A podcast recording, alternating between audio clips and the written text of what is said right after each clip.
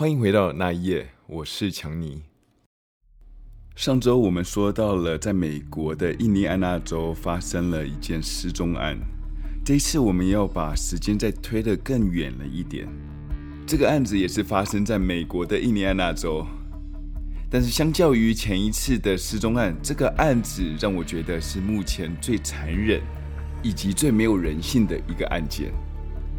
女主角是叫做 Sylvia Likens。Sylvia 是生长在一个非常大而且非常穷的一个家庭，她是住在一个叫做 Boone County 的一个城市里面，距离我们上周所说的 Richmond 大概是往西一个小时的车程，很靠近 Indiana 最大的城市 Indianapolis 的西北方。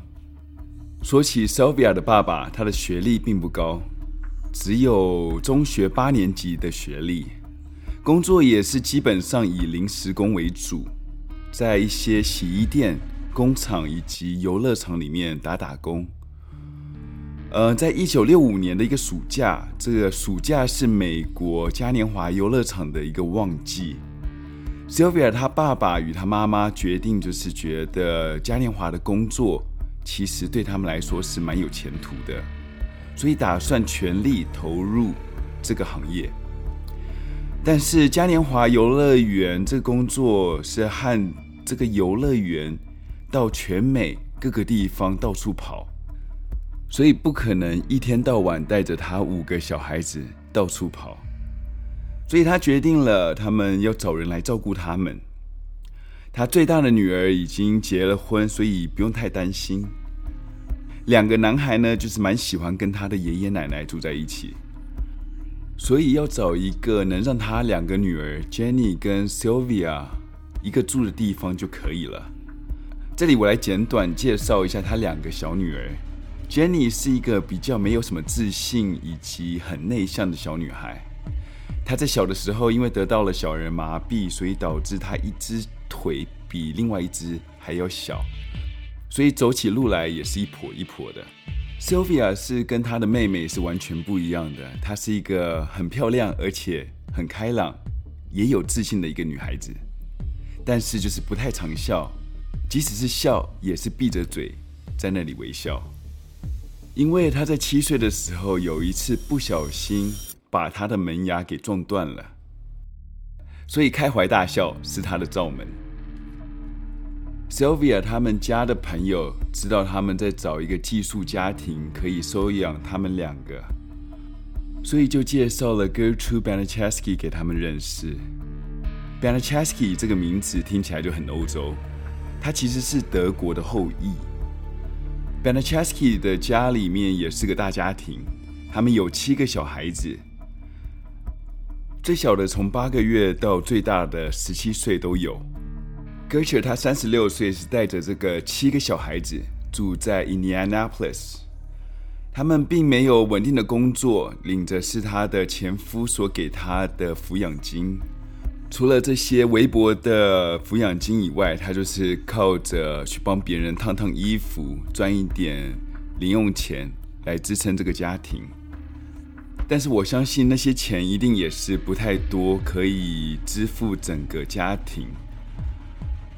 呃，但是他住在一个非常大的房子，大到足够可以再多收两个小孩子睡他家都没有问题。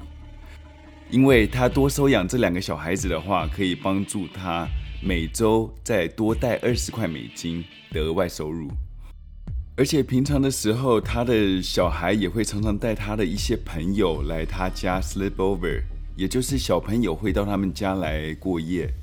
所以他觉得再多两个人也不会让他们家里面有任何的改变，更何况很多人都会说，当你有超过三个小孩子的时候，其实多一个多两个也没有差了。所以他们就住进 Gertrude 与他七个小孩子的家庭里面了。他的爸妈也每个月都会准时汇钱给 Gertrude。刚开始住进去的时候，Sylvia 与 Gertrude 的十七岁大女儿 Paula 是处不来的。他们常常会吵架，可能是因为叛逆期，再加上女孩子突然就直接踏入别人的生活里面，所以他们两个常常就是针锋相对。就是这样，Gertrude 就开始慢慢讨厌起 Sylvia。你知道，其实一开始 Gertrude 就本来就不喜欢她们姐妹俩，因为她跟她女儿的摩擦，所以导致她更讨厌 Sylvia。这就很像灰姑娘的情节，对她的儿女是一个样，对他们两个又是另外一个样。就这样子，她对 Sylvia 的厌恶就像滚雪球般的越滚越大。到了一九六五年的十月，这个月的钱没有准时的入账，Gertrude 就看不到他的钱，也掩盖不住他自己的愤怒了，把他们两个带到了楼上，直接赏了两个耳光。OK，我现在说的是在法庭上有记录下来的证词，所以当时他说了：“这一周我白养了你们这两个小婊子。”但是钱呢，就在隔天的早上。就转到了 Gertrude 的户头里面，是真的，只是晚了一天而已。但是就是因为这一天，Gertrude 对这两个女孩的态度变得变本加厉了。她可以为了像是只是在商店里面换了一瓶饮料去打这两个小女孩。一次，Gertrude 是怀疑 Sylvia 偷了东西，她就点了火柴往她的手指上面烧。Gertrude 本身是有气喘。所以他有时候发作的时候，他就不会去虐待他们，但是他会叫他的大女儿 Pola 来当他的打手。Sylvia 对他来说就是一个出气包，或者是一个人肉沙包。其实 Gertrude 过往并没有虐待儿童的倾向，至少他对他的儿女是不会出手的。其实对 Jenny 呢，对 Jenny 出手的次数也不是很多，可能就只有一次到两次。但是自从那一次钱晚到了一天以后，就一天到晚开始对 Sylvia 出手，所以有几次 Gertrude 都会给 Pola 棍子来教训 Sylvia。久而久之之后，可能是 Pola 在学校有去炫耀这个事情，或者是邻居的小孩有看到他们在虐待 Sylvia，不知道是什么时候开始，每当 Pola 开始要教训 Sylvia 的时候，旁边就会多出很多的旁观者来助阵，更甚至于演变成有仇报仇、没仇练拳头的状况。旁边的小孩子时不时的给他一拳或者踢他一脚，把他当成了摔跤的对象，拿他去撞墙、踢他，或者甚至拿烟头去烫他。Gertrude 不止在他的肉体上面造成了折磨，而且在精神上也在羞辱他。有几次，Gertrude 让他在一群青少年面前全身脱光，而且把一瓶可乐直接往他的下体内塞了进去。这些动作就只是让他们满足他们视觉上的欲望而已啊。当听到这里，我知道所有的父母们听完都很揪心啊，我也不例外。因为当我找到这些资料的时候，我的拳头也是不自觉地硬了起来。每当他被凌虐完的时候，就会被带到去一个很烫的热水池里面，要求去洗净他自己身上的罪恶。这感觉上好像他们在虐待 Sylvia，都是 Sylvia 他自己咎由自取的。经过这些精神上与肉体上的凌虐之后，Sylvia 她开始会尿床了，身体上也出现一些压力的反应。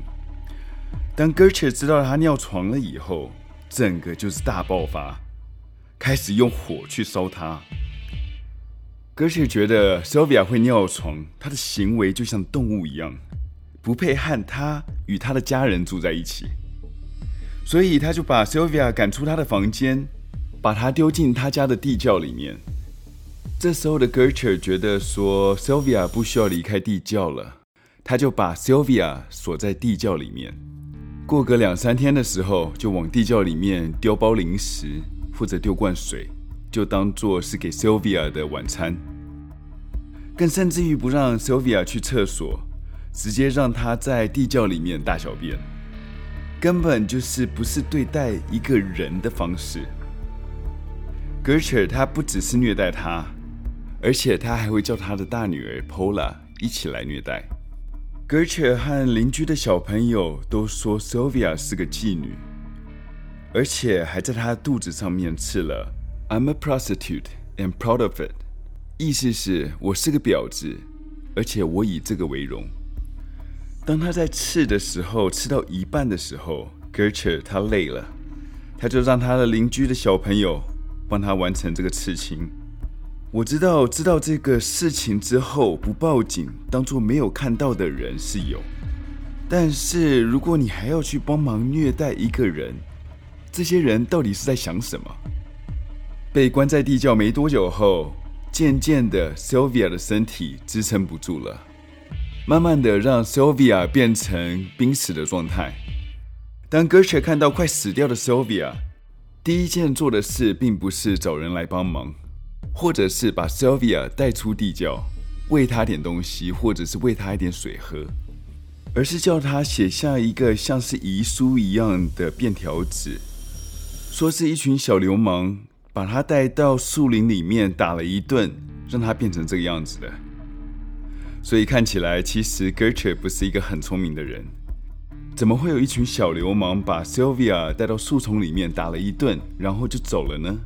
而且，Sylvia 还回到家写下一个遗书，说是那群小流氓把她打死的。这些事情加起来就是一整个不合理啊！这很明显其实是 Gertrude 已经慌了。一个小女孩死在她的地下室，才会想到那么荒谬的方法来证明她的清白。OK，当 Gertrude 正在计划她毫无破绽的计划的时候。Sylvia 她正想要逃跑，可是这个举动彻底惹毛了 Gertrude。她和她的邻居小伙伴们把她痛扁了一顿。这一揍把只剩半条命的 Sylvia 打得只剩了一口气，当场就是晕厥过去了。当 Gertrude 看到了这个情况，她也觉得没有办法了，就直接打电话报了警。Sylvia 的死亡证明是开在一九六五年的十月二十六号，她的死因是因为脑水肿，这是因为头被当球踢以及被殴打头部所造成的，更不用说身上的挫伤、烟疤，甚至肚子上的刺青，这些都并不是能用意外来搪塞过去的。我有听说警察会查到 Gertrude 其实是 Jenny。